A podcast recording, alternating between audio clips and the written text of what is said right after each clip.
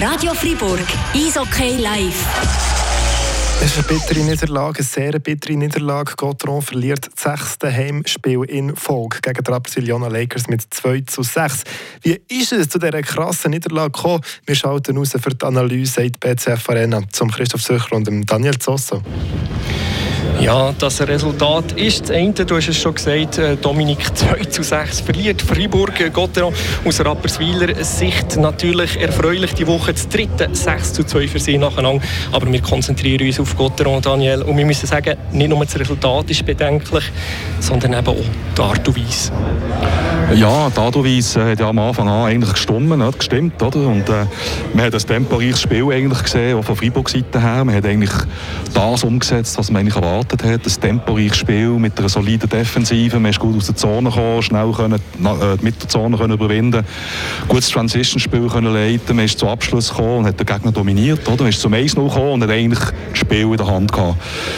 Ähm, genau, und dann kommt man ins zweite Drittel, oder? Und äh, das steht 1-1.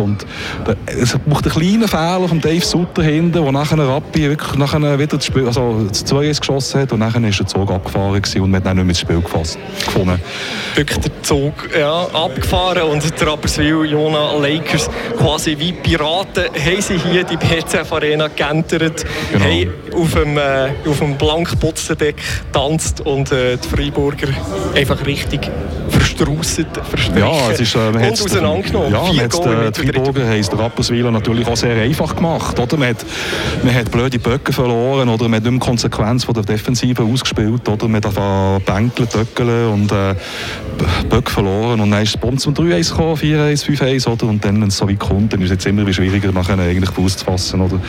Und, eben, und äh, dann ist eben das Team, das Team gefragt, oder? wie kommt man zurück? Oder? Und man hat eigentlich erwartet, dass da hier ein Team auftritt, das nachher effektiv äh, zurückfindet, aber man hat mehr Einzelspieler gesehen, äh, die, die das Match oder ihr Goal schießen und irgendwie etwas können bewirken aber es ist nicht gegangen, weil ja, man hat, äh, allein kann man den Match nicht gewinnen, es braucht ein Team, oder? Und wenn noch gewisse Spieler halt nicht gut auftreten, oder, ist immer jemand da, eigentlich, wo im Team vielleicht Leader, die nachher das kompensieren und das ist, äh, das ist ab dem zweiten Drittel äh, ja, nicht vorhanden gewesen und, äh, und Rapperswil hat das eis, eiskalt ausgenutzt.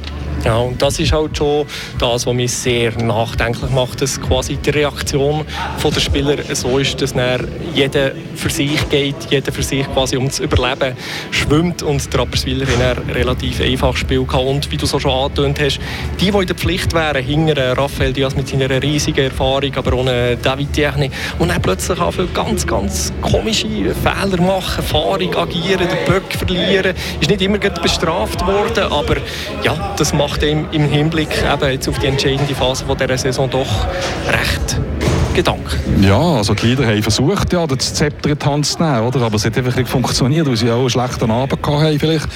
Äh, der David Ern erstaunlich, oder? Man kennt ihn, man kennt ihn besser, oder? Oder Anna Bertschi, oder?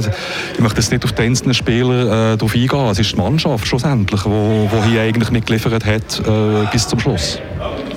Genau, in diesem Moment ist schon jemand da von dieser Mannschaft, der Julien Sprunger, der hier schon parat ist zum Interview. Wir machen einen kurzen Wechsel, äh, Daniel. Ja, gerne. Kannst gerade am Julien das äh, Mikrofon Salut, geben? Julien.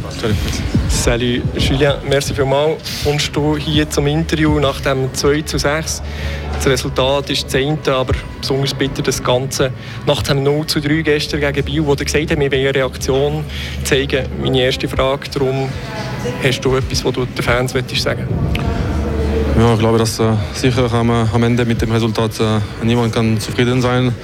Aber wir wollten reagieren. Wir haben eine, eine gute, sehr gute erste Periode gemacht. Ich glaube, dass äh, wir wollten führen und wir, haben, äh, wir waren in Führung nach, äh, nach einem Moment. Leider haben wir schon wieder äh, in Boxplay ein Tor geschossen. Äh, und das äh, Problem war zweite Drittel. Ich glaube, dass äh, zweite Drittel aber, haben wir so viele Chancen gegeben. Wir waren defensiv so passiv schon wieder. Und ja, ich glaube, das sind solche Spiele. Wir müssen kämpfen, wir müssen äh, Blockshot machen und so. Und haben wir gar nicht gemacht. So.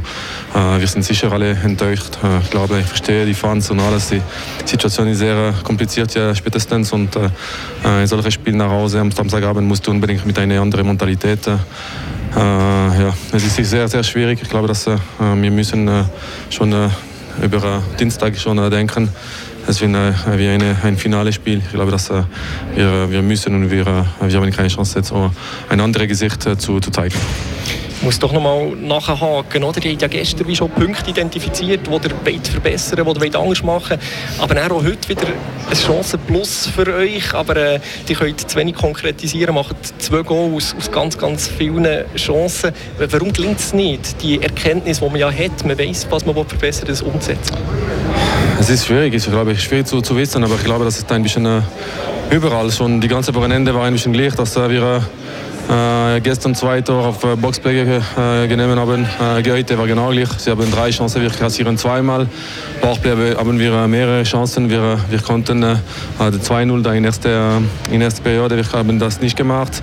Und äh, hinten sind wir ein bisschen äh, fragiler. Äh, wir geben viele Chancen. Äh, wir sind nicht so sicher. So, äh, was äh, unsere Stärke war die, die ganze Saison, ich glaube, Powerplay, Boxplay und sehr stark defensiv ist nicht da momentan so. wir müssen das verbessern für nächstes Spiel.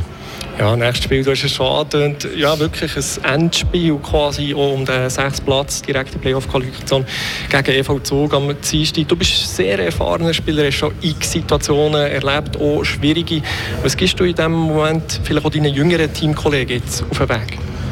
Ja, ich glaube, dass äh, wir, wir wissen äh, alle, was zu erwarten am, am Dienstag. Wir, äh, bei uns muss äh, nur Mentalität, wir müssen äh, dort gehen, um, um zu gewinnen und nichts anderes. Wir müssen wir kämpfen auf jede Scheibe, jede Duell. Wir, wir, äh, wir müssen erweitern, einen großen Druck und eine große Präsenz vom, vom, vom Zug. Aber äh, ich glaube, dass wir wissen, wir können die schlagen und das ist in so einer Hand. Ich glaube, wir hatten viele Punkte vorne, jetzt sind wir fast unentschieden mit Zug. So, das ist in unserer Hand. Wir, es gibt noch neun Punkte. wir müssen so viel wie möglich nehmen und äh, wir können nicht rechnen. Wir müssen alles geben auf dem Eis und äh, sicher mehr Emotionen als äh, heute Abend da im, äh, gegen Rapi und äh, bessere Mannschaftsspiele auch äh, machen, ich glaube.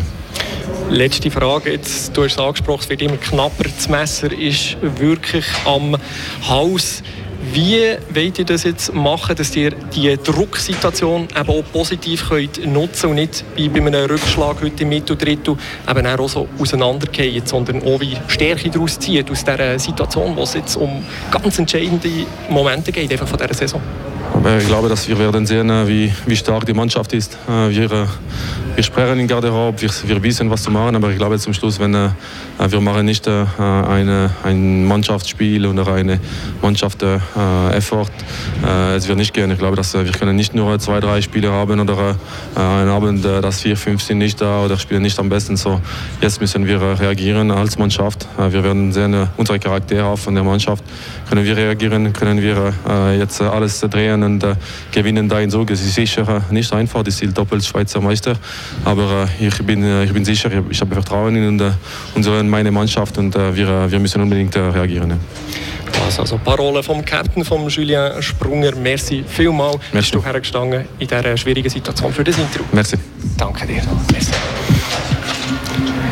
Und dann schließen wir doch noch ab mit dem äh, Daniel Zosso. Gebe dir gerne wieder das Mikrofon. Ja, wir haben da einen nachdenklichen Julian Sprunger gehört, aber natürlich, man merkt auch, er mit seiner Erfahrung er sieht, dass das absolut nicht gelangt hat heute, aber er bleibt hier ruhig und ja, strahlt hier ein, ein, Selbstvertrauen aus, dass sie das irgendwie noch richten können. Nimmst du mir das ab? Ja, er ist, er ist Captain, oder? Und äh, das sind Erwartungen, die man an Captain haben oder? Der muss jetzt die Mannschaft führen, oder? Er muss jetzt da vielleicht mit einzelnen Spielern vielleicht auch noch diskutieren. Also er muss jetzt die Mannschaft äh, so aufpäppeln und er ist schon gefordert als Captain. Und äh, das, sind, das sind die Erwartungen, die man haben kann. Also, wo, wo, ja, und er ist äh, halt bedenklich, weil äh, ja, es ist äh, nicht eine komfortable Situation. Also sie, sie, sie haben das Messer im Haus. Und, aber ich finde es doch seine Antworten sehr ehrlich. Oder? Und, ähm, und äh, man sieht, dass sie, sie, sie sind auch willig, alles richtig zu machen. Oder? Und, äh, aber das ist der sicher gefordert jetzt. Genau, und ja, wie wir so schon so ein bisschen gehört haben von den anderen Eisfeldern, ja, noch gerade mal mit einem blauen Auge vielleicht davon kommen, Gotteron, aber jetzt Bio, der Zug schlägt mit 6 zu 3. Ja.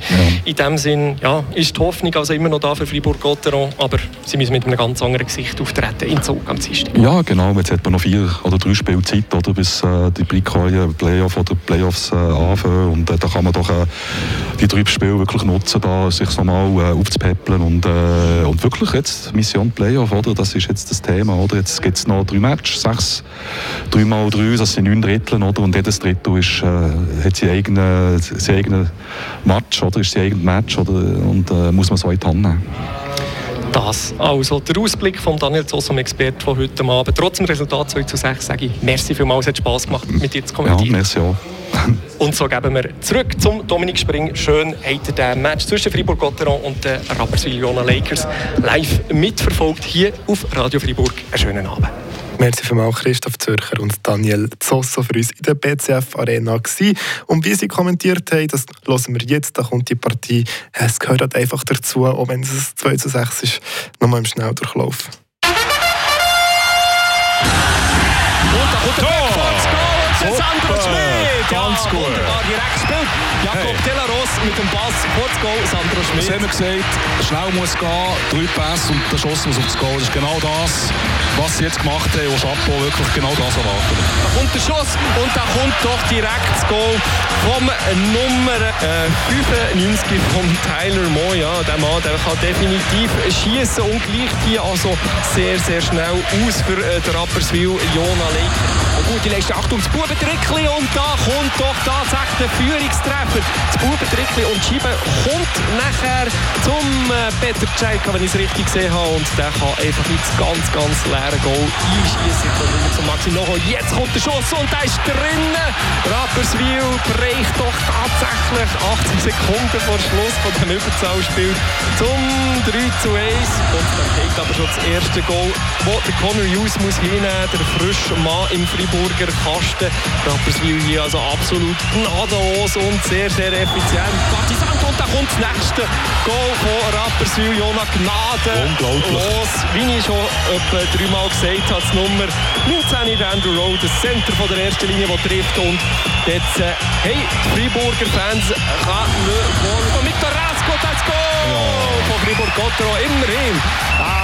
2 zu 5 nicht gelungen und jetzt kann der äh, Roman Czerwenka alles klar machen. Und er macht der Ex-Friburger hier mit dem sechsten Goal für Trapperswil Jona Lakers.